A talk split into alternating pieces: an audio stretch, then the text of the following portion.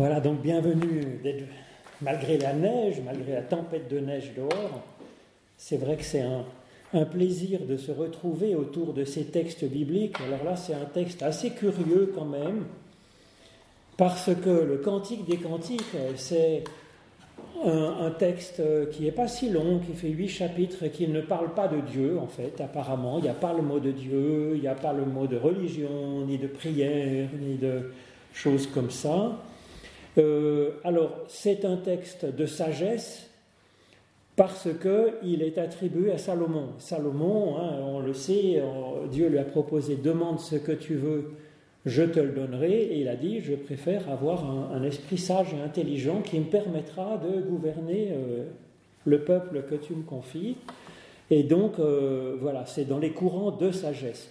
Alors, c'est dans les courants de sagesse, c'est assez proche de l'Ecclésiaste que nous avions vu une autre fois, mais par rapport aux proverbes, à d'autres courants de sagesse, ça se distingue quand même par son originalité. C'est-à-dire, c'est pas moraliste, et puis c'est pas misogyne, alors que les proverbes sont plutôt misogynes.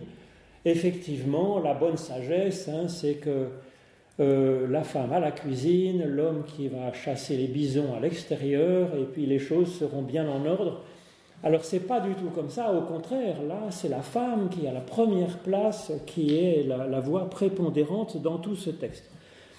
Alors c'est un poème d'amour qui chante euh, l'amour de deux amoureux.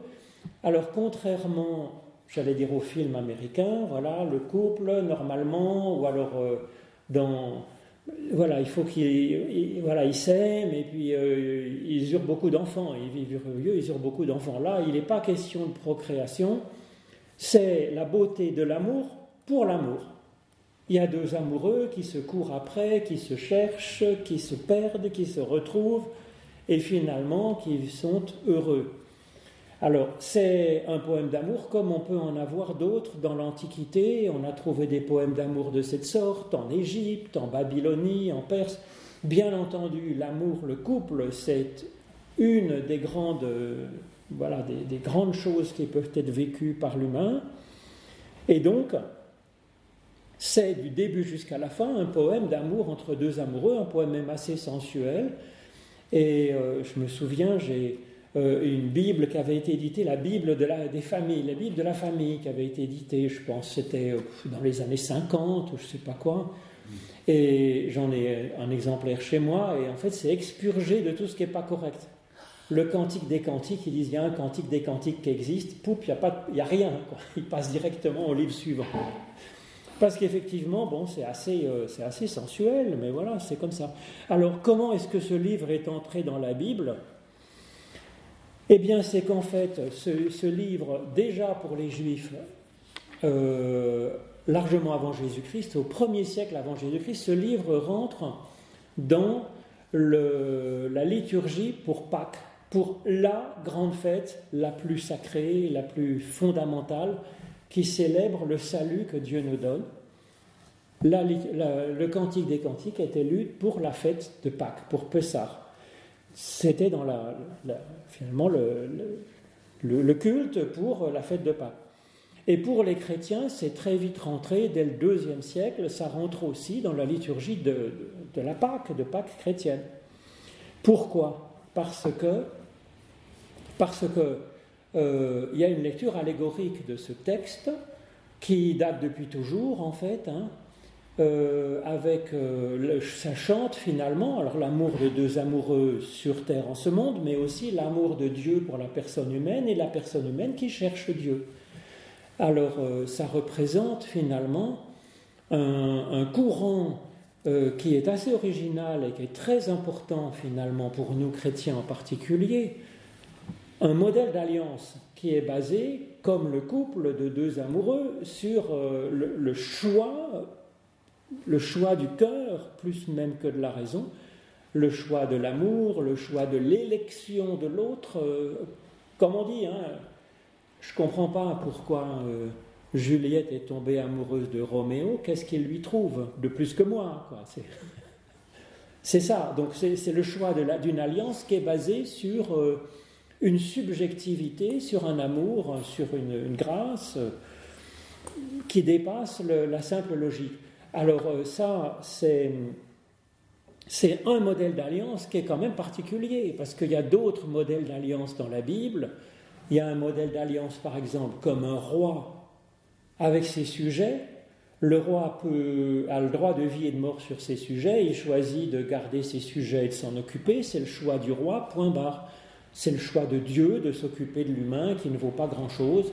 C'est un modèle d'alliance. Il y a un modèle d'alliance qui est basé comme euh, euh, un traité de paix entre deux rois. Chacun sa partie. Euh, il y a une frontière entre les deux, c'est la frontière du sacré entre Dieu et les humains. On ne se prend pas pour Dieu, Dieu reste Dieu dans le ciel, nous on est sur la terre. On respecte chacun notre partie du traité et on reste copains. On reste en paix entre les dieux et les hommes. C'est un autre modèle d'alliance. Oui. Pourtant, Salomon, c'est un sacré coureur. Et alors, euh, des, graines euh, et tout ça d'une autre religion. Euh. Oui, alors c'est vrai que la fin de l'histoire de Salomon, ça se termine moyennement bien.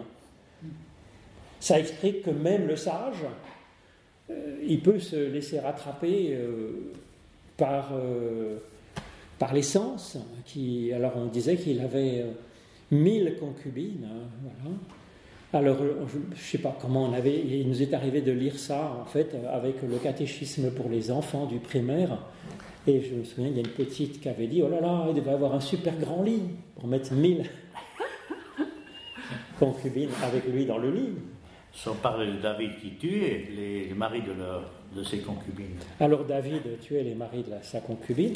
Euh, Bon, mais c'était déjà, j'allais dire, c'est une histoire épouvantable. En même temps, normalement, un roi, il a le droit de vie et de mort, le droit de cuissage sur tout ce qui bouge. Donc là, il avait des scrupules, quand même, à avoir. C'est quand même un péché que d'avoir pris la femme d'un autre, même si c'est son vague lieutenant. Dans beaucoup de dictatures, je ne veux pas citer des noms, même aujourd'hui, mais euh, le tyran local euh, a le droit de vie et de mort, de prendre la femme, la maison euh, de qui il veut. Il n'y a pas de problème, c'est sans scrupule. pourtant, je préfère encore les, juifs en défaillance aux chrétiens qui ont du premier évangile, mm. qui ont tous des. qui sont tous des saints, n'est-ce pas? Il n'y a pas de mauvais chrétiens. alors, Alors c'est vrai que hein, toutes les sectes, euh, tous les, intégrismes considèrent qu'on fait partie du club de pur et puis qu'à l'extérieur de son Église, c'est que des mécréants. Mais ça, c'est dans toutes les religions, c'est dans toutes les idéologies, tous les courants de pensée. C'est vrai aussi dans la psychanalyse entre les freudiens et les lacaniens. Enfin, je ne sais pas, c'est normal. Hein, euh, l'écologie, euh, le socialisme, la droite, il y aura toujours. Voilà. Ça, ça fait partie de l'humain, voilà. Mais, mais donc, euh, là, c'est un autre type d'alliance que ça. Alors, il y a l'alliance aussi sur la sagesse pure. La sagesse pure, et voilà, il faut être bien sage, et il faut bien rester dans les clous, et alors on sera sauvé. Il y a une alliance un peu du type religieux, il faut vraiment bien faire tous les rites, le baptême exactement comme il faut, la quantité d'eau qu'il faut, avec la bonne confession de foi, à ce moment-là on est bon, on est sauvé. Donc, vous voyez, là, c'est un autre type d'alliance, c'est basé sur l'amour entre Dieu et l'humain, et l'humain et son Dieu. Alors, c'est une lecture allégorique de ce texte.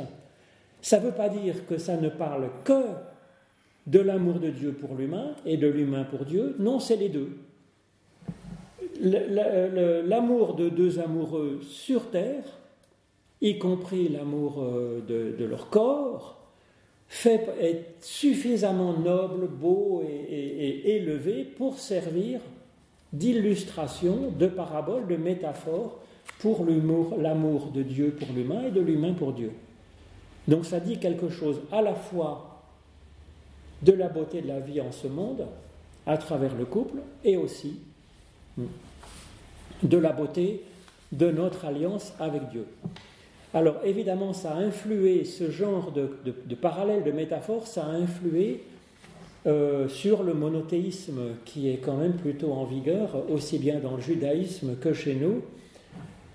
Ce qui n'était pas le cas au début, parce qu'on voit Abraham, les autres, ils ont plein de Jacob, ils ont plein de femmes. Euh, ça, n'était pas un problème. Mais c'est vrai qu'il est venu le monothéisme progressivement à cause de cela.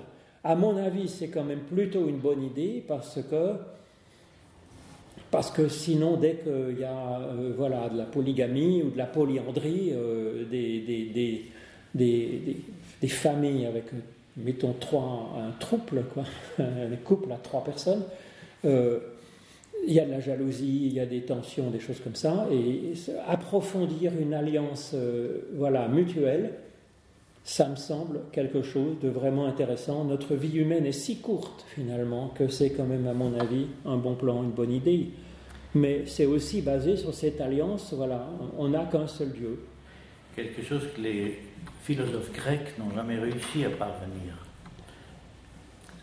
au monothéisme. Ils ont compris que ça valait rien, le polythéisme, n'est-ce pas? Oui. Même les pré-socratiques. Hmm. Mais pour dire qu'il n'y a qu'un Dieu, euh, Socrate s'est fait tuer. Alors oui, puis même, je ne sais pas, même ceux qui ne croyaient pas trop en Dieu à l'époque, euh, il y avait quand même une sorte de, recherche d'unification euh, dans l'esprit, ou dans, voilà, dans, finalement de rejoindre une unité dans, l'au-delà. comme dans le bouddhisme, il y a quand même l'idée que... alors là, y L'individu est plutôt dénigré donc euh, ces recherches d'unité, euh, pas à travers le couple, mais à travers... Là, ce qui est quand même valorisé, c'est l'amour. Pour qu'il y ait l'amour, il faut quand même qu'il y ait deux. Hein, c'est Et oui, c'est pas de la fusion, c'est quand même de l'amour. D'ailleurs, il passe son temps à se chercher, à se courir après. Voilà. Alors, cette idée de, de la lecture allégorique de ce texte, ça s'est pratiqué depuis, j'allais dire, 500 euh, ans avant Jésus-Christ jusqu'à, jusqu'au début, jusqu'au milieu du 19e, fin du 19e. Ensuite, c'est devenu moins à la mode. Les réformateurs n'étaient pas hyper chauds pour la lecture allégorique dans les controverses théologiques. Mais Luther disait que toute la Bible, il n'y a pas un verset de la Bible qui ne parle pas de Jésus-Christ. Donc c'est il propose effectivement une lecture allégorique de l'ensemble de l'écriture, ce qui n'est pas faux, parce que là, l'époux, l'époux dans l'évangile, c'est le Christ, euh, ou c'est Dieu, si vous voulez. Donc on reprend ce modèle d'alliance. Il y a beaucoup de paraboles. Il y a des paraboles, en fait, les paraboles, la parabole des dix vierges, ou les paraboles de. Il y a d'autres passages où, Jésus parle de lui-même comme s'il était l'époux. Donc euh, c'est un modèle qui reprend, cette allégorie, il, la reprend. Alors sinon, bah, il y a le, prophète Osée qui est tout à fait dans ce, dans ce modèle d'une alliance euh, du couple, et tout le temps, euh, il, dit, voilà, l'humanité s'est prostituée avec d'autres dieux, mais moi je propose une alliance d'un couple basé sur l'amour. Donc je, vous je, vais vous lire donc un passage d'Osée, prophète Osée 2, à partir du verset 15. L'humanité est pécheresse et le prophète, le prophétisme, voilà, l'humanité est perdue. Le prophète dit de la part de Dieu, retenez-moi où je fais un malheur, je vais rétablir une belle alliance avec mon peuple. Donc c'est l'Éternel qui parle. J'interviendrai pour elle à cause des jours où elle encensait les Baals, donc les dieux, hein, les dieux puissants et forts des peuples étrangers où elle se parait de ses anneaux et de ses colliers, elle suivait ses amants nombreux, et moi, elle m'a oublié, oracle de l'Éternel. De là, je lui donnerai ses vignes à la vallée d'Accord, comme une porte d'espérance. Elle y chantera comme au temps de sa jeunesse, et comme au jour où elle remonta du pays d'Égypte. En ces jours-là, oracle de l'Éternel, tu m'appelleras mon époux, et tu ne m'appelleras plus mon Baal, mon Seigneur. J'ôterai de sa bouche les noms de ces bals, de ces seigneurs. On ne se souviendra même plus de leurs noms. En ce jour-là, je conclurai pour eux, pour mon peuple, quoi, une alliance avec les animaux des champs, les oiseaux du ciel, les reptiles du sol. Je briserai dans le pays l'arc, l'épée et la guerre. Je les ferai se coucher en toute sécurité. Je te fiancerai, toi, à moi, pour toujours. Je te fiancerai à moi avec justice et droit, loyauté et compassion. Je te fiancerai à moi avec fidélité, et tu reconnaîtras l'Éternel. En ce jour-là, j'exaucerai les cieux, et ils exauceront la terre. Donc, vous voyez, c'est vraiment ce modèle de l'alliance avec Dieu comme une alliance d'un époux avec son épouse. Alors, cette lecture allégorique, ça faisait peur à certains et ça a été abandonné au XXe siècle parce que dans la mentalité finalement du XIXe siècle et du début du XXe, il y avait une sorte de scientisme. Et il fallait que chaque chose aille dans sa case, voyez. Alors il fallait, voilà, il y avait les mammifères, il y avait les vertébrés, les invertébrés, tout d'un coup il tombe sur l'ornithorynque. Alors, oh là là, mais qu'est-ce qu'on va faire Voilà, c'est un mammifère qui pond des œufs, on ne sait pas comment faire, quoi. Alors crac, on fait une case où il y a que l'ornithorynque. Parce que là, du coup, il a sa case, c'est une espèce à côté hein, des autres, et c'est bon, tout rentre bien dans ces cases. C'est pas de l'hybride. Alors, euh, ils veulent que le texte, il ait un seul sens. Mais alors, du coup, avec la lecture allégorique, il y a une pluralité de sens qui s'ouvre. Et ça, ça fait peur. Voilà. Mais c'est pas n'importe quoi, la lecture allégorique. Normalement, c'est basé sur le fait que le texte biblique, c'est un hypertexte. C'est-à-dire, c'est pas simplement un récit, c'est pas simplement des poèmes. Il y a des allusions à d'autres textes, des jeux de renvoi à d'autres textes qui sont fondamentaux. Et donc, c'est comme ça que ça marche. Et puis, il y a des jeux de racines.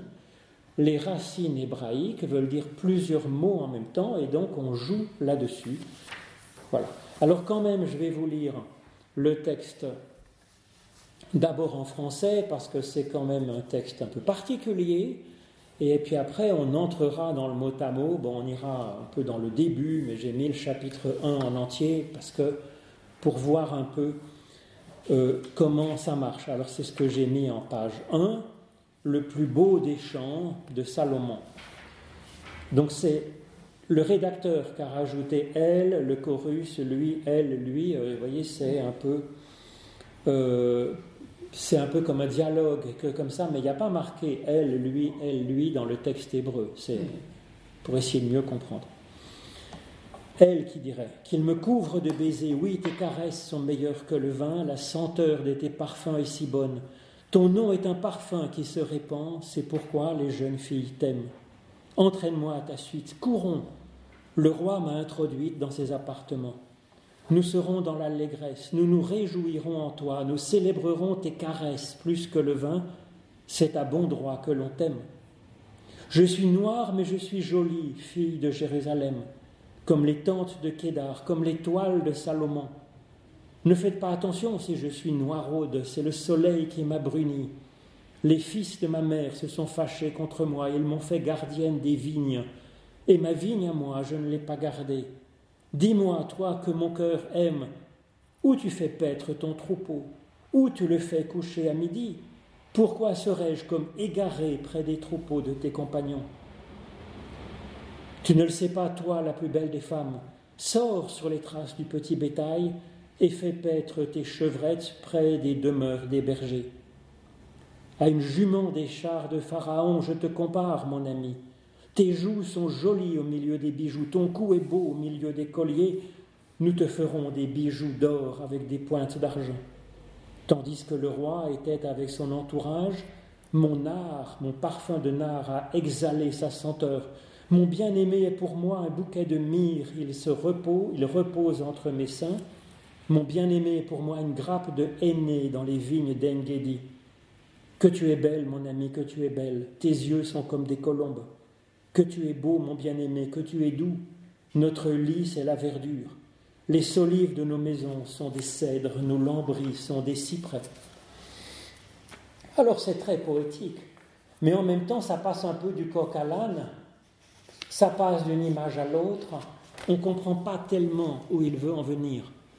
Au point que, vous voyez, le traducteur, il a mis des trois petits points, parce que tout d'un coup, ça saute, on ne sait pas pourquoi. Mais en fait, ça, on le comprend mieux, finalement, avec la lecture allégorique, qui, effectivement, prend un sens plus, euh, plus, concret, plus, euh, plus, plus cohérent. Hein. Alors, je vous propose de prendre l'hébreu au chapitre 1, à partir du premier verset. Donc ça se lit de droite à gauche, hein, bien sûr, et on a de la chance d'en haut vers le bas. Alors chant des chants.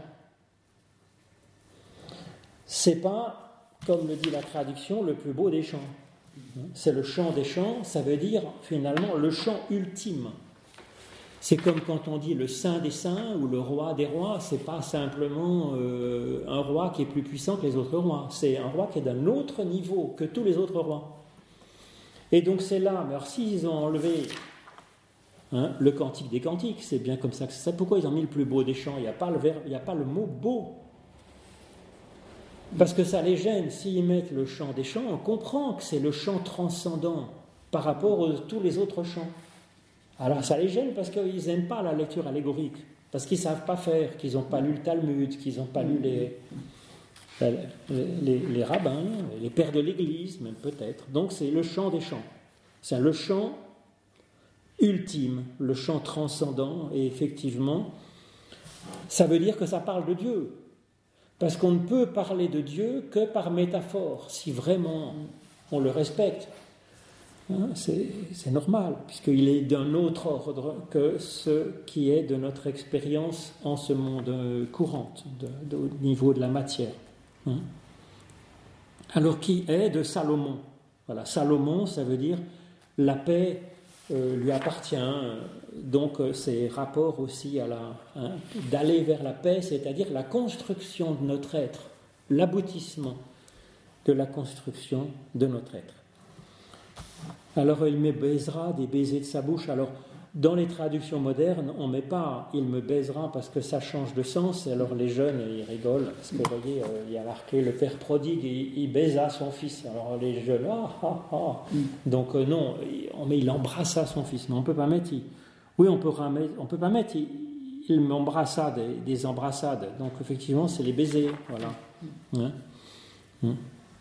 Il me baisa des baisers. Alors ils ont mis il me couvre de baisers. Mais ils ont enlevé la bouche, ce qui est un peu dommage, parce que la bouche, c'est l'organe de la parole, si vous voulez. Hein. Et donc, euh, il communique sa parole directement. Alors, c'est vrai que dans les traditions anciennes, dans l'Antiquité en particulier, le, baiser, c'était le signe, par d'un maître par rapport à son disciple. Il l'embrassait sur la bouche. Ça n'avait rien d'érotique. Là, c'est érotique, mais Embrasser sur la bouche, c'était comme les Russes, paraît-il, s'embrassent sur la bouche pour se faire la bise. Mais il y a même un texte hein, euh, qui n'est pas dans notre canon, mais qui est apocryphe, où on dit que Jésus, il embrassait sur la bouche Marie-Madeleine. C'est pas forcément érotique. Alors avec ça, on a fait le Da Vinci Code, mais en fait, c'était pour dire qu'il communiquait sa parole bouche à bouche, hein, comme euh, Dieu parlait à Moïse face à face. Donc c'est ça finalement, il me baise des baisers de sa bouche, ça veut dire qu'il communique sa parole hein, directement dans un acte de tendresse, dans, un acte de, couple, quoi, de tendresse de couple. Hein. Donc ça dit quelque chose euh, vraiment d'une alliance basée sur la tendresse et sur la parole de Dieu. Voilà. Il communique sa parole par la tendresse, plus que par des tables de la loi en pierre, finalement, avec une loi, vous voyez, qui est solide, qui est gravée, lettre à lettre, là, c'est... Voilà. Tombé du ciel d'un Dieu furieux. Voilà, qui tombe d'un Dieu furieux. Donc quand c'est en pierre, bim, tu te prends la pierre sur la tête, tu comprends euh, comment marche la loi. Là, non, c'est de la tendresse, euh, voilà. Hein, hein. Alors, c'est au singulier. Il m'embrasse finalement. Hein. Et donc, c'est vraiment au singulier. C'est hein, le lecteur avec son Dieu. Hein. C'est vraiment une religion du, cœur à cœur. Voilà. Car bonne, alors bonne, c'est les trois premières lettres hein, de, ce, mot. Bon, c'est la création. Hein. Et, voilà, Dieu vit que cela était bon chaque jour de la création. Dieu regarde. C'est la deuxième ligne. Hein. c'est un, deux. Euh, alors, tes caresses, sauf que si, tu, si vous voulez, c'est d'Aude. D'Aude, c'est comme David. C'est l'amour, c'est la tendresse. C'est pas forcément des caresses. c'est les caresses peuvent manifester de la tendresse. Mais là, c'est vraiment euh, de, l'amour, de la tendresse. C'est un sentiment. C'est une. Mais c'est même pas de l'amour. Euh, j'allais dire, de l'amour euh, comme l'agapé chrétien, qui est, un service, qui est un respect, qui est un... Ça, c'est de la tendresse. C'est, c'est, quand même... Je trouve c'est quand même touchant. Hein. Donc ta tendresse vaut plus et meilleur que le vin. Alors le vin, c'est, ce qui donne de la joie en ce monde. Donc c'est une bénédiction la joie en ce monde. Il n'y a pas de doute dans la Bible. Il n'y a pas de dénigrer. C'est pas dénigré d'avoir du plaisir par le vin, par le couple. Au contraire, ça fait partie des bénédictions de Dieu excellentes.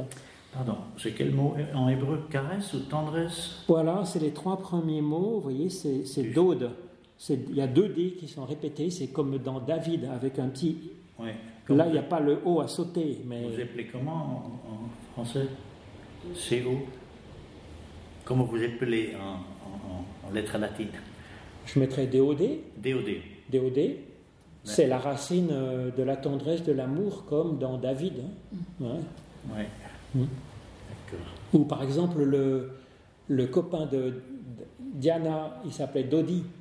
Hmm. À mon avis, c'est la même racine en, arabe que Dodi, c'est mon amour en, en fait. Hein. C'est c'est la même racine. C'est plus fort que agapé mais non, c'est pas plus fort, c'est autre chose. C'est à mon avis, c'est la tendresse. C'est vraiment, euh, vous voyez, on peut, on peut aimer son ennemi, on n'a pas de tendresse pour lui.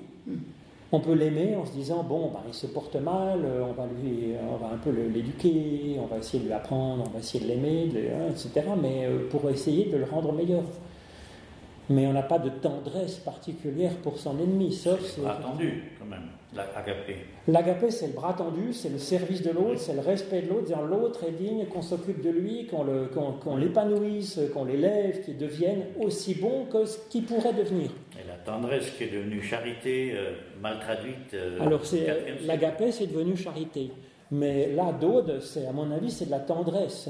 Mais c'est quelque chose qui se met, qui se, comment dire, qui, qui vient du cœur. C'est pas quelque chose qui se commande. Hmm. Donc la tendresse de Dieu, elle est bonne, plus que le vin. Le vin est bon, ça rend joyeux en ce monde, mais là, ça dépasse ça. Hmm. Donc ça donne de la joie, du bonheur, mais ça dépasse encore.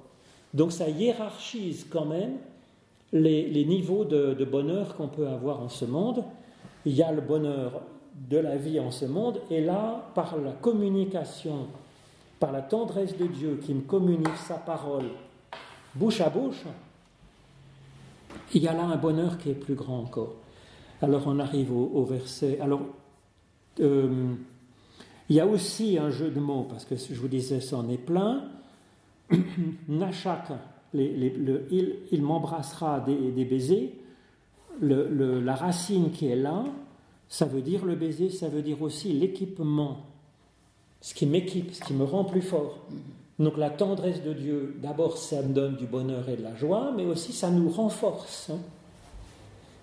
Alors ça, c'est à cause, vous voyez, de ce, manque, de ce, plutôt de ces, de cette pluralité de sens des racines hébraïques. Donc on peut dire la tendresse de Dieu, elle me donne euh, vraiment un bonheur meilleur encore que tous les plaisirs de ce monde, mais en plus ça m'équipe, ça me rend plus fort, ça me donne une... ça m'augmente, vous voyez. Voilà. Alors le...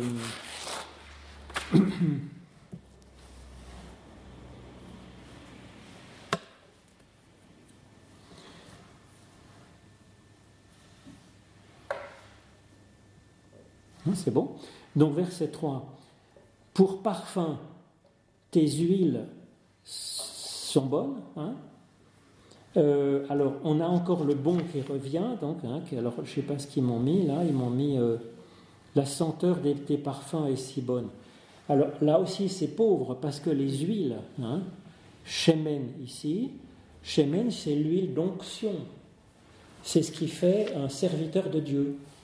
Donc il y a l'onction du prêtre, du roi, du prophète et du Christ qui est qui reçoit une onction majuscule, hein, ultime.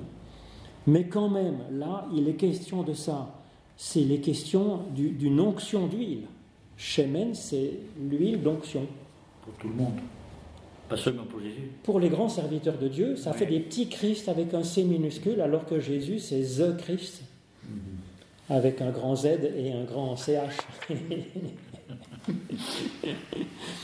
c'est le serviteur ultime euh, qui marque une, rupture dans euh, l'histoire du monde. Hein. Euh, mais là, donc, nous, on est. Hmm, il y a ça. Et puis le parfum, c'est le L, c'est pour, le premier, le petit de petit serpent, c'est pour, juste à côté du 3. Et après, les trois autres lettres, c'est. Là, c'est riar, mais en fait, c'est comme roar, c'est parce que le, hein, c'est l'esprit de Dieu, en fait. Mais c'est vrai qu'on dit l'esprit d'un parfum aussi en français. Mm-hmm. Donc là, c'est l'esprit aussi. Hein. Donc l'huile d'onction, elle est comme un donc l'huile d'onction, elle fait comme un, esprit qui, qui, est bon aussi, qui participe à ma création. Donc il y a la parole qui est donnée, qui, me, qui déjà est bonne, c'est-à-dire qui va dans le sens de la création de, de l'humain, et l'onction aussi. Donc l'onction, ça appelle à servir, voyez, c'est la vocation, c'est la capacité à agir, à créer en ce monde, à changer le cours de l'histoire. Donc ça aussi, c'est quelque chose qui est donné. Oui Roar et Riar ont les mêmes lettres en hébreu ben, C'est-à-dire que le I et le O, euh, c'est des lettres faibles et quand c'est conjugué, ça peut naviguer, vous voyez, c'est pas, c'est pas si grave. Il y a des grosses lettres qui sont solides. Les consonnes. Les Alors il y a des consonnes, mais parmi les consonnes, il y en a qui sont faibles. Oui, d'accord. Il y a le I, le V, le H, il y en a d'autres, souviens ou pas? Les lettres qui tombent, les, consonnes qui tombent en hébreu. Le V, le I, le H, le, Aleph. Les gutturaux.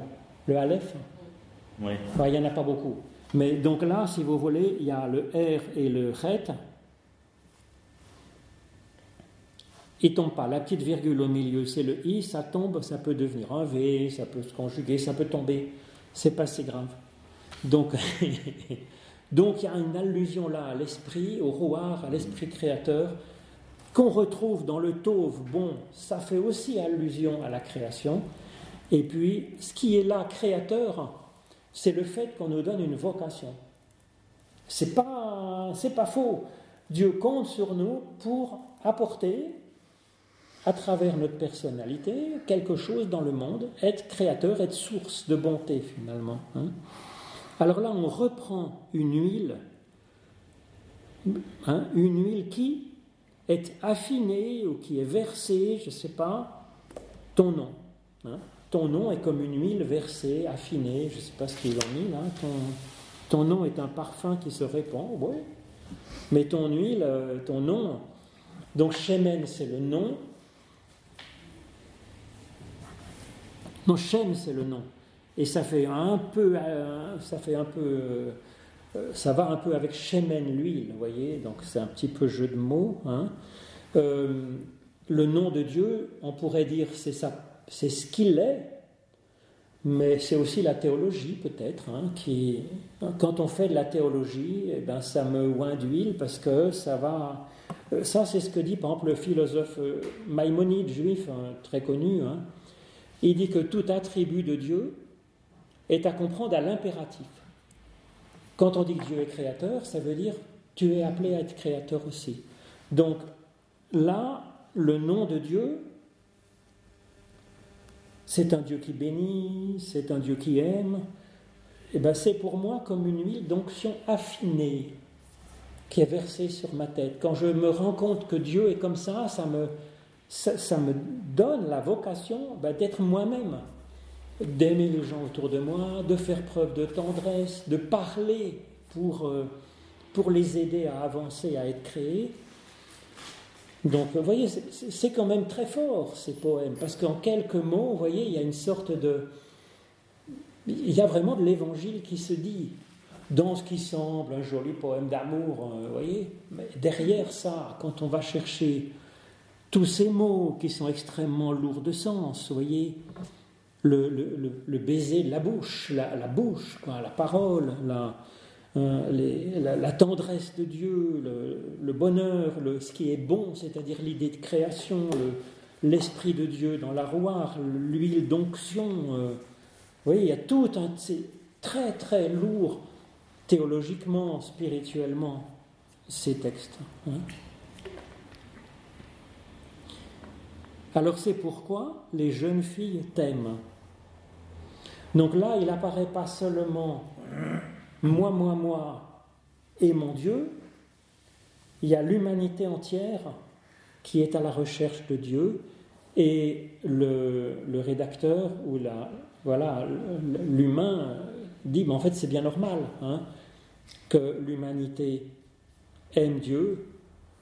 Euh, c'est pourquoi les jeunes filles t'aiment. Euh, il y a une ouverture en fait à, d'autres autour, hein, même au milieu de cette relation euh, vraiment euh, intime entre Dieu et, le, lecteur ou l'auteur du, texte de ce poème. Hein.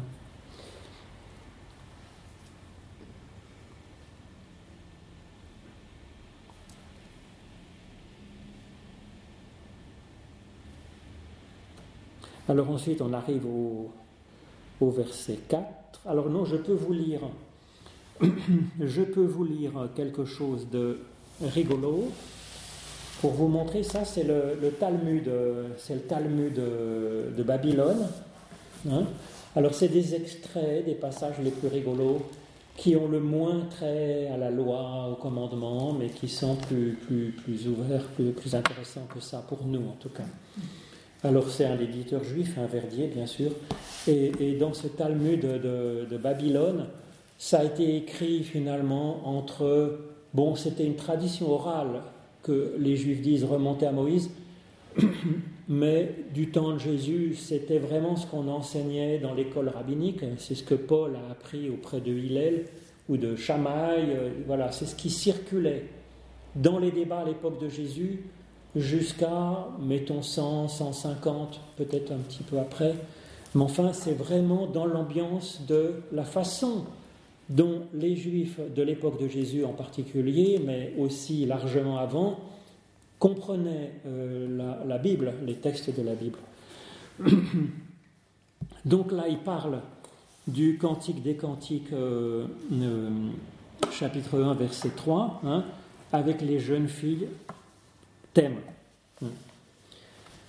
Nachman, Rabbi Nachman, le fils de Rabbi Hisda, a fait le commentaire suivant. Que signifient tes huiles ont une odeur suave? À quoi le disciple des sages est-il comparable? À un flacon de nard. Lorsqu'il est ouvert, son parfum se répand, et lorsqu'il est fermé, on ne sent plus rien. Donc c'est un appel finalement à s'ouvrir hein, pour que notre parfum se répande par notre sagesse.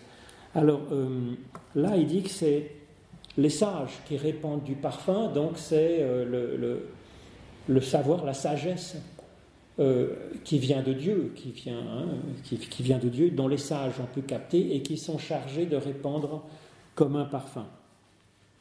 De plus, ce qui lui était caché se découvre à lui, car il est dit, c'est pourquoi les jeunes filles t'aiment. C'est ce qui est marqué dans notre traduction. Mais ils vont proposer d'autres traductions de jeune fille. Jeune fille, c'est à la motte. À la motte, c'est la jeune fille, mariée ou non mariée, c'est pas grave. Lire, on peut lire aussi à l'oumot. À l'oumot, ça veut dire les choses cachées. Hmm. Mieux encore, l'ange de la mort aime le disciple des sages, puisque à la motte, ça peut être lu également al mavet, mawet, sur la mort, à propos de la mort. La phrase peut donc être comprise Celui qui règne sur la mort t'aime. Mieux encore, le disciple des sages hérite des deux mondes, le monde présent et le monde futur. Ce monde-ci et le monde à venir, puisque Alamot peut se lire aussi Olamot, les deux mondes, les mondes. Donc voyez, pour ce mot Alamot, lui il propose quatre sens différents. La jeune fille, ce qui est caché, euh, les choses cachées, plutôt au pluriel, hein. ça peut être aussi à propos de la mort, trois, et quatrièmement, les mondes, le monde présent, le monde futur. Donc vous voyez, ça, c'est pas moi qui l'invente au XXIe siècle. Ça date de la lecture euh, habituelle euh, qu'on faisait à l'époque de ce genre de texte. Vous comprenez? Et dans les traductions de la Bible euh, actuelle, est-ce qu'il y a d'autres traductions utilisées pour le mot jeune fille? Alors, on met en général jeune fille. Alors, dans des Bibles savantes, on devrait mettre en note hmm. ces quatre sens, par exemple, qui seraient marqués en disant ben, il y a les rabbins ont joué avec quatre sens possibles.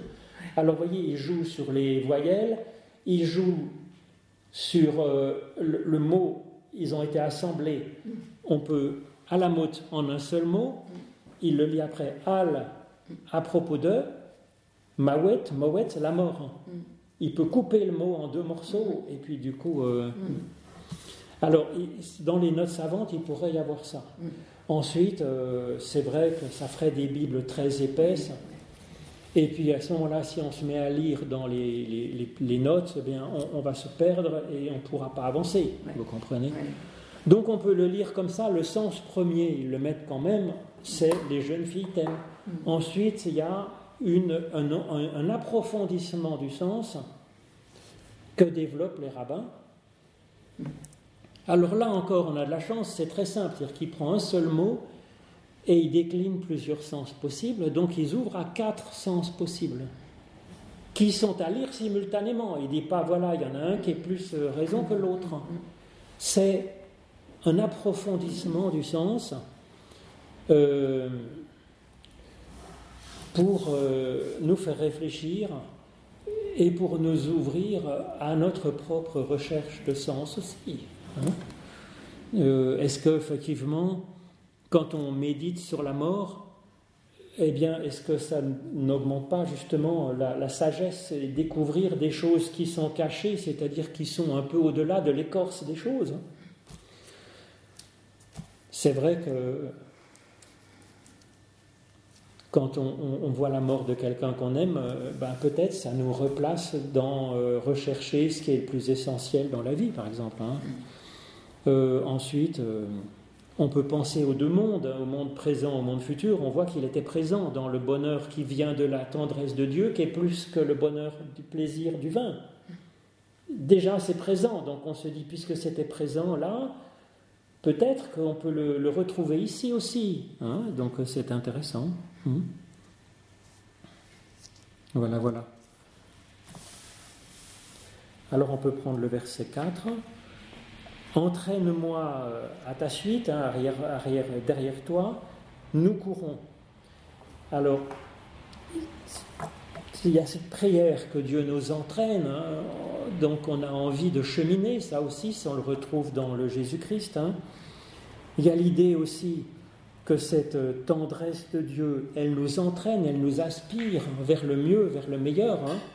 À sa suite, c'est ce que je vous disais sur l'idée de euh, hein, que, le, que, le, nom de Dieu est une huile qui, qui nous fabrique, qui nous crée. C'est-à-dire que à, méditer sur Dieu, ça, nous, fait cheminer, mais c'est même une course, vous voyez, euh, qui, nous entraîne. Alors après, il y a entraîne-moi. C'est un impératif euh, qui s'adresse à Dieu. Derrière toi, il y a le moi et le toi, et ça devient du nous ensuite. Nous courons. Alors nous courons ensemble, avec Dieu, Dieu et moi, moi et Dieu, mais c'est aussi nous courons tous, parce qu'il y avait eu l'allusion aux jeunes filles, hein, donc aux autres personnes. Donc quand on court après Dieu, en particulier ce Dieu de tendresse, ça, peut-être je peux penser à ceux qui sont autour de moi, plus facilement, voyez, parce que je suis inspiré par cette tendresse de Dieu qui m'a fait cheminer pour courir avec les autres à la suite de ce Dieu qui nous rassemble finalement. Chacun est attiré personnellement dans une relation cœur à cœur, mais du coup on se retrouve plusieurs à courir et on est assemblés dans cette course. Ça c'est vraiment l'idée euh, de, hein, de l'Église. Église, c'est ecclésia, on est appelé, hors de, appelé à se mettre en mouvement. C'est, le mot même d'Église, c'est un rapport singulier entre Dieu qui appelle une personne individuelle. Mais si chacun est appelé par Dieu, on va courir vers lui et on va se retrouver plusieurs dans cette course. Oui, mais l'Église, ça, sort du reste. Ecclésia. Ecclésia. Ici, nous courons tous ensemble. Oui, mais l'Église, on sort de chez soi, de son petit chez soi. Oui. On est appelé par une voix qui nous fait sortir de chez nous. La voix c'est pour ça que le rassemblement des Grecs sur l'agora, ça s'appelait l'ecclésia, parce qu'en fait, il y avait cet appel. Chacun sort de chez soi et on se retrouve ben, là où la voix appelle. Pop, on est ensemble. Ce sont des idiots. Mais c'est un bénéfice collatéral. Mais Église ne veut pas dire communauté. Église, elle veut dire appel individuel à la personne de sortir de son petit chez soi, Tout le monde est appelé, oui. de sa cuisine. Et si on est appelé, donc voilà, et je retrouve ça là-dedans, si vous voulez. Hein. Mais le fait d'être ensemble en nous, nous avec Dieu et puis nous avec les autres, c'est le résultat de cette, course, de ce Dieu qui court devant avec sa tendresse et qui nous fait avancer. Hein. Donc il m'a fait aller ou il m'a fait rentrer, pénétrer, c'est pas très, ça peut, hein, le verbe beau, après, le grand mot qu'ils mettent en, haut, vous voyez, il y a le petit, les trois petits, toutes petites lettres hébraïques qui met au-dessus de m'a fait pénétrer. C'est la racine hébraïque de trois lettres, vous voyez. Alors là, vous voyez, il y a le, B, le V au milieu, petit bâton, petit crochet, et puis le X à la fin qui est le A. Ben, vous voyez, on les reconnaît au milieu du mot qui est un. Il y a une première lettre qui est venue avant, qui est la déclinaison, un i qui est le ni qui est à la fin, qui est la déclinaison, et puis au milieu, il y a les trois lettres, la, lettre un peu en forme de, main, comme ça, ouverte, mais le V, il est devenu un i, comme je vous disais tout à l'heure, pour l'esprit, vous voyez, c'est devenu, le V est devenu un i, c'est comme ça, parce que c'est c'est la déclinaison qui est faire pénétrer, qui est comme ça. Voilà. Donc le roi dans ses appartements. Alors ça, on trouve assez souvent l'idée d'habiter avec Dieu. On le trouve dans le psaume 23, on le trouve dans le psaume 27, on le trouve de, euh, hein, d'habiter en présence de l'Éternel, on le trouve dans Jean aussi, hein, dans Jean 14, Jean 15. Euh, hein, donc, euh, mais quand même, on habite, on est avec Dieu, on entre chez lui pour s'installer, mais quand même, il est le roi, quand même. On, rétablit un peu, devant cette grande proximité, on rétablit cette distance Donc ça, c'était la, première ligne du 4, la deuxième ligne du 4 ans. Hmm. Hmm. Donc nous exulterons, nous exulterons et nous nous réjouirons avec toi ou en toi, hein, donc il y a deux mots différents pour dire la joie, des joies différentes. Alors ils mettent, euh, ils mettent un futur. Hein. Moi je ne mettrai pas un futur parce que euh, il n'y a pas de futur en hébreu. C'est que de l'inaccompli. Donc c'est nous nous, nous exultons et nous nous réjouissons en toi dès maintenant. Et c'est pas fini. On va continuer à se réjouir et s'exulter. Pour que ce soit vraiment un sens futur en français, il aurait fallu mettre et alors hein, Ou dans, quand ça sera le cas, dans le futur, alors, ou dans l'autre monde, alors nous nous exulterons, nous nous réjouirons. Mais il n'y a pas marqué, il n'y a pas un mot qui dit que c'est dans le futur seulement. Donc c'est du présent, du présent continu. Alors maintenant la troisième ligne du verset 4. Nous nous souviendrons de tes tendresses, de tes caresses, plus que du vin, c'est de bon, à bon droit, il t'aime. Donc nous nous souviendrons, je ne sais pas ce qu'ils ont mis dans la traduction poétique, hein. hmm. nous célébrerons tes caresses plus que le vin, mais oui, mais sauf que c'est plus que célébrons, parce qu'en fait nous nous souviendrons, ce zakar-là, c'est le terme technique de l'alliance, en fait, hein, se souvenir de l'alliance. Alors ce verbe se souvenir de, ils auraient dû le laisser, parce que, par exemple, dans l'histoire du déluge, il y a marqué Dieu se souvint de Noé. ça veut dire que tout d'un coup, il revient à son alliance, dans une alliance avec Noé. Donc ce souvenir, c'est très important. Se souvenir de la loi, par exemple, on se souvient de la loi, on se souvient de la Torah, on se souvient des commandements. Là, on se souvient de la tendresse de Dieu. Donc, ça dit bien qu'il s'agit d'une alliance, voilà. Hein. et que la tendresse de Dieu est première, nous, ça nous attire dans, euh, dans, euh, dans une tendresse pour Dieu et pour les autres autour de nous, peut-être. Hein. Mais là, c'est-à-dire après, ça va tenir, c'est-à-dire qu'on va vraiment tenir cette alliance de tendresse cœur à cœur avec Dieu. Alors on retrouve le plus que du vin. Euh, c'est un rappel de, ce qui est au début. Euh, souvent, hein, il y a un travail comme ça par inclusion, ça veut dire qu'on on finit comme une partie, voyez, parce qu'on revient à ce qui était au début, on reparle du vin, du plus que le vin, de la tendresse de Dieu. Non, voyez, puisqu'on revient au début, ça veut dire que on, termine cette petite partie qui faisait les quatre premiers versets. Et c'est à bon droit qu'il t'aime. Donc euh, on retrouve un peu l'idée des jeunes filles euh, qui t'aiment, c'est bien normal, mais vous voyez, c'est comme une conséquence finalement. Euh, donc vous voyez, il n'y a pas de chantage, c'est-à-dire que l'amour de Dieu est premier et sans condition, et c'est communicatif, c'est comme une transmission bouche à bouche, vous voyez. Alors, euh, oui. Hmm. Transmission bouche à bouche, c'est la parole qui se donne comme ça, mais j'y pense au pélican, vous voyez, qui est une image du Christ dans beaucoup de sculptures, dans l'iconographie chrétienne, parce que le pélican, il se donne lui-même à manger, vous voyez, à son enfant. Euh, c'est ce qu'on pensait, en fait. Il y a des réserves de poissons dans son, dans son bec, mais. Alors ensuite, on entre dans une partie avec le verset 5 qui est comme une confession des péchés. Je suis noir, moi, mais je suis belle, fille de Jérusalem. Euh, c'est comme les tentes de Kédar ou les rideaux de Salomon. Euh, ne me voyez pas finalement euh, si, moi je suis noiraude parce que c'est le soleil qui m'a bruni. Euh, donc euh, il y a l'idée, vous voyez, que effectivement je suis noir, je suis foncé, euh, ce qui est une marque de péché, comme dans le psaume 51. Hein.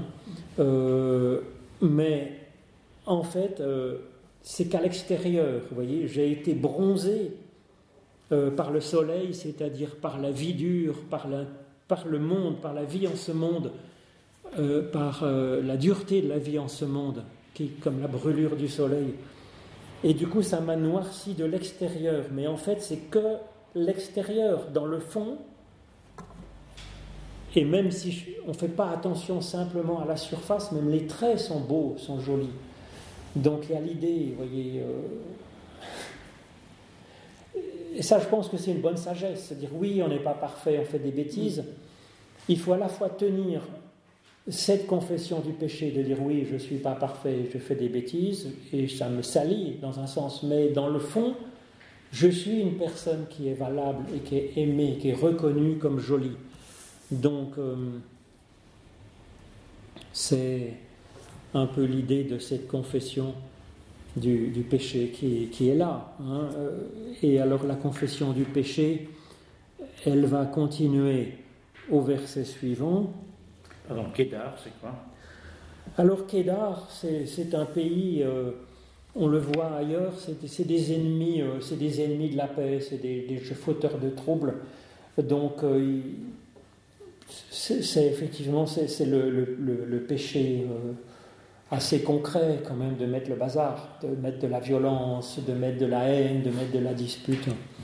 C'est un peu ça. Les rideaux de Salomon, je ne sais pas, hein, les rideaux de Salomon, peut-être même les rideaux de Salomon, euh, je ne sais pas s'ils étaient à double face, j'en sais rien. Hein. Peut-être qu'il y a un côté qui était blanc vers l'extérieur pour pas que la maison chauffe et mm. euh, qu'il était de jolies couleurs chatoyantes à côté intérieur pour faire un peu agréable et chaleureux dans la maison, j'en sais rien, mais je ne sais pas si quelqu'un le sait. Mais enfin, en tout cas, c'est des images qui sont là données. Il y a les méchants comme Kédar, mais ils ont une tente, ce qui est quand même positif. Hein. Euh, et Salomon, pourtant, qui est super, bah, il a quand même euh, une, un côté mitigé aussi. C'est ce que vous disiez sur les mœurs à la fin de la vie de Salomon. Il se laisse entraîner par, euh, par, par le stupre qui l'amène à adorer les dieux des femmes étrangères qui recrutaient par centaines et par milliers pour servir pour son harem. Et la dot qui va avec? Peut-être. Euh, alors je ne sais pas s'il y avait une dot avec ou s'il fallait qu'il achète toutes ces femmes. C'était peut-être souvent le contraire. Oui. Peut-être qu'il fallait les acheter contre trois chameaux et douze chèvres.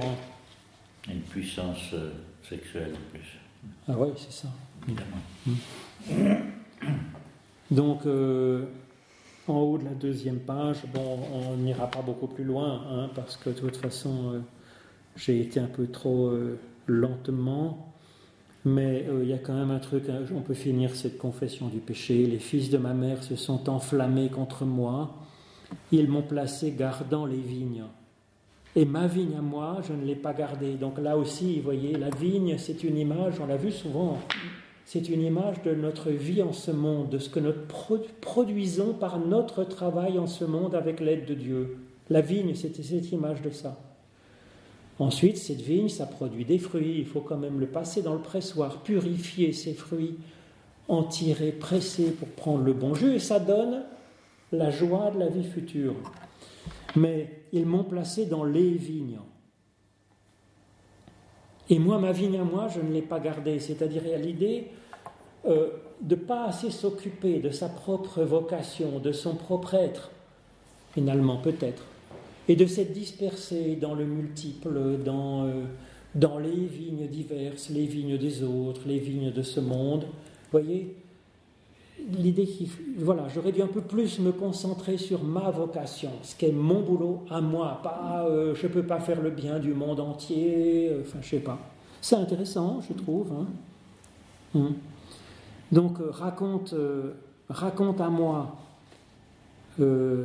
toi qu'aime mon être, où tu feras paître, où tu fais reposer à midi? Donc il y a l'idée d'un appel à Dieu, vous voyez. Il appelle le berger, le berger qui est Dieu, berger de compassion, voilà, de me faire paître, vraiment reposer dans le bien pour que ça me nourrisse et que ça me protège justement de la brûlure du soleil, que ça me protège de cette sécheresse d'une activité se perdant dans euh, le multiple du monde finalement. Hein. Donc il y a un appel à Dieu pour nous guider, de peur que je sois comme une qui s'enveloppe d'un vêtement de deuil près du troupeau de tes compagnons. Hein. Alors après, au verset 8, eh ben, c'est déjà euh, la réponse, Dieu révèle son pardon et puis, ben, je vous laisserai le, lire. Hein, si tu ne sais pas quant à toi que tu es belle parmi les femmes, c'est l'idée que Dieu nous dit qu'on est bien meilleur que ce qu'on pensait être. Ça, on le retrouve dans un Jean. Vous savez, si votre cœur vous condamne, Dieu est plus grand que votre cœur. C'est, beau, ça, quand même. Vous voyez, c'est Dieu nous fait prendre conscience qu'on est bien mieux que ce qu'on craignait être. Quant à toi, la plus belle, euh, voilà, belle parmi les femmes. On a ça aussi, c'est une, on trouve cette allusion dans. C'est Élisabeth qui dit ça à Marie, la mère de Jésus. Hein, toi qui es bénie entre toutes les femmes, c'est la même chose que ça finalement. Hein. Sors sur les traces du petit bétail et fais paître tes chevreaux près des demeures des bergers. Donc voilà, c'est. Hein.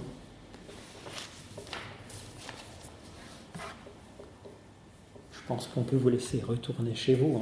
On, a fait, on a terminé l'heure de notre euh, étude, mais il y a en tout cas ce Dieu qui révèle son amour à, après la confession du péché. De, oui. Deux remarques. Question. Oui, oui, oui. Première, si la Bible est une suite d'histoires belles qui expliquent beaucoup de choses, Hmm. euh, ça, ce serait une des plus belles. Voilà, c'est la plus belle parmi totalement les allégorique, euh, totalement euh, métaphorique. euh, Mm. et- Mhm. elle se détache un peu du reste, encore même, qui sont aussi des histoires. Et voilà, ça me fait beaucoup. Deuxième remarque, si vous comparez les, les gars là, qui, qui- qui parlent du Talmud avec notre mur des réformateurs, Mm. des gens très, très mornes, très sérieux, très, très tristes un peu. Mm. oui.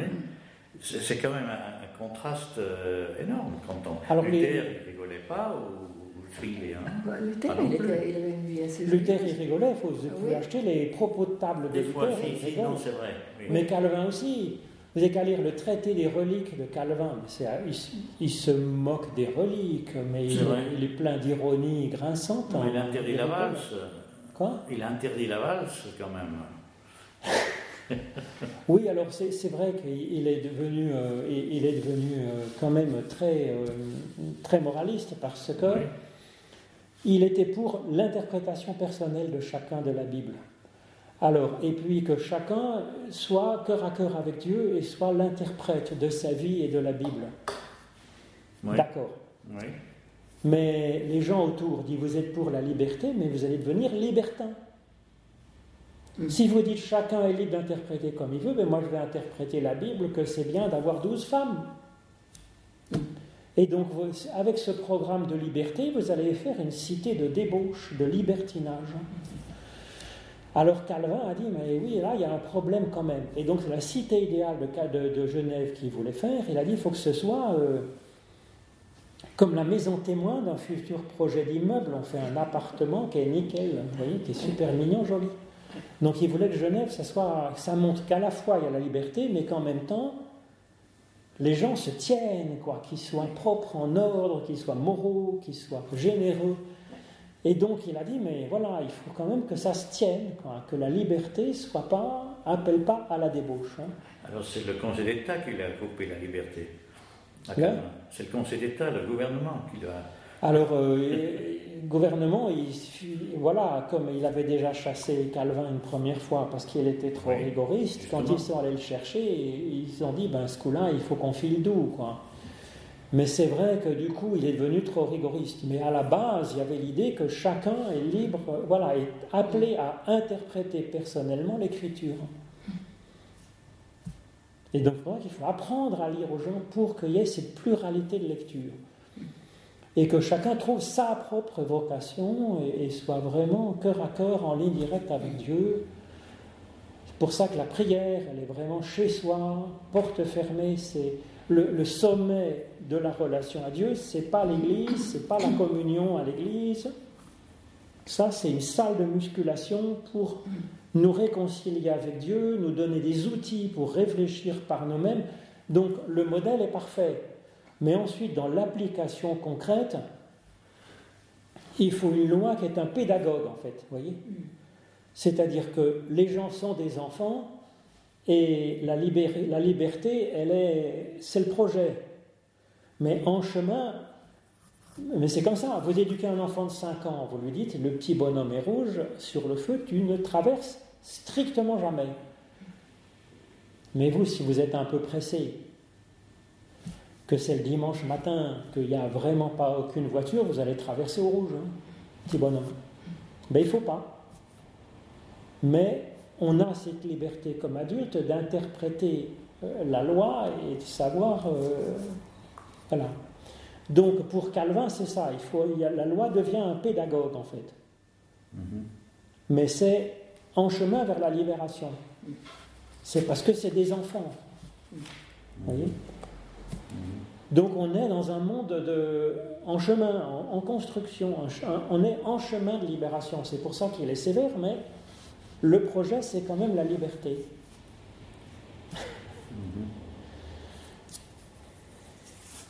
Alors, mis à part ça, ça, c'est une bonne explication qui est bienveillante pour Calvin. Ensuite, ben, si vous voulez, quand on est un grand homme, c'est en général que on fonce, quoi, vous voyez Et quand on fonce, ben, on n'a pas peur de briser des assiettes quand même, vous voyez Et puis quand on fonce, ben, on, fait le chef. quand on fait le chef, ben, on écrase un peu. Donc, si, vous voulez, ça rend fou le pouvoir aussi. Vous voyez, quand on est un grand homme, les grands hommes, les grands hommes, ils sont, il y a le, c'est comme les rideaux de Salomon. Hein, il y a les deux faces. Hein. Il y a les défauts de la qualité. Quelqu'un qui est capable, seul, contre tout l'empire, euh, enfin tout le royaume de France, de dire moi, petit Français, je vais apprendre à François Ier ce que c'est que la vraie religion. Il faut avoir euh, son petit caractère, vous voyez. Bah, le petit caractère, c'est aussi, c'est aussi redoutable, ça, ça tue les autres, hein. y compris Servet. Oui, pour faire une omelette, on casse les œufs. Mais oui, puis c'est le travers du, c'est le travers du grand homme, si vous voulez. Il, a demandé Churchill, euh, en même temps, oui, c'est un grand homme, en même temps, il a pris ses avions, il est allé faire 250 000 morts civiles à Dresde et Hambourg. C'est un crime contre l'humanité, c'est un génocide. Voilà. Mais cette liberté nous est-elle donnée par Dieu de faire du mal aux autres? Alors la liberté nous est donnée de faire du mal aux autres. Mais à mon avis, c'est quand on fait du mal aux autres, c'est qu'on n'est pas libre en fait. C'est qu'on a été, on est prisonnier de nos, de nos bas instincts où on est blessé par la vie, où on est pris par le bout du nez, par notre hubris, comme diraient les Grecs. Normalement, on est appelé à une libération, et la libération, c'est d'aimer, en fait. Puisque quand on aime, on voit le bien qui est en toute chose et le mal qui est en toute chose, et, on est capable d'élever le bien et de ne réduire que le mal. Et donc on ne va pas tuer une personne qui est à moitié bien, à moitié mal, parce qu'elle est à moitié bien. Même s'il y avait 1% de bien, 1% qui, de bien qui n'existe même pas encore, mais qui pourrait, qui potentiellement pourrait se développer. Ça devrait suffire à sauver notre respect pour telle personne. Mm.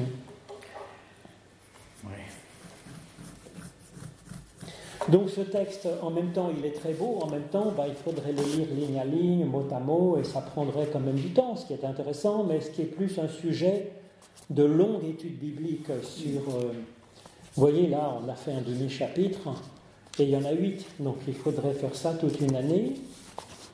Euh, j'ai peur que ça vous lasserait, que ça vous lasse.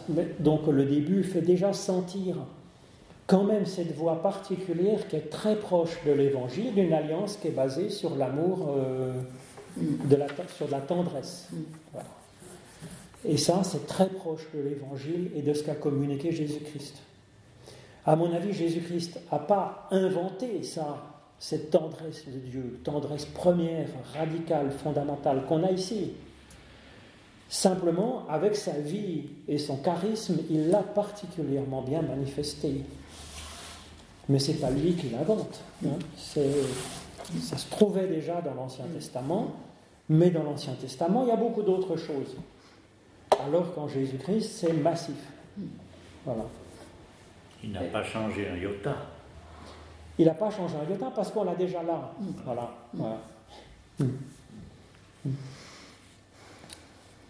Bien, ben merci beaucoup et puis d'avoir affronté les tempêtes de neige.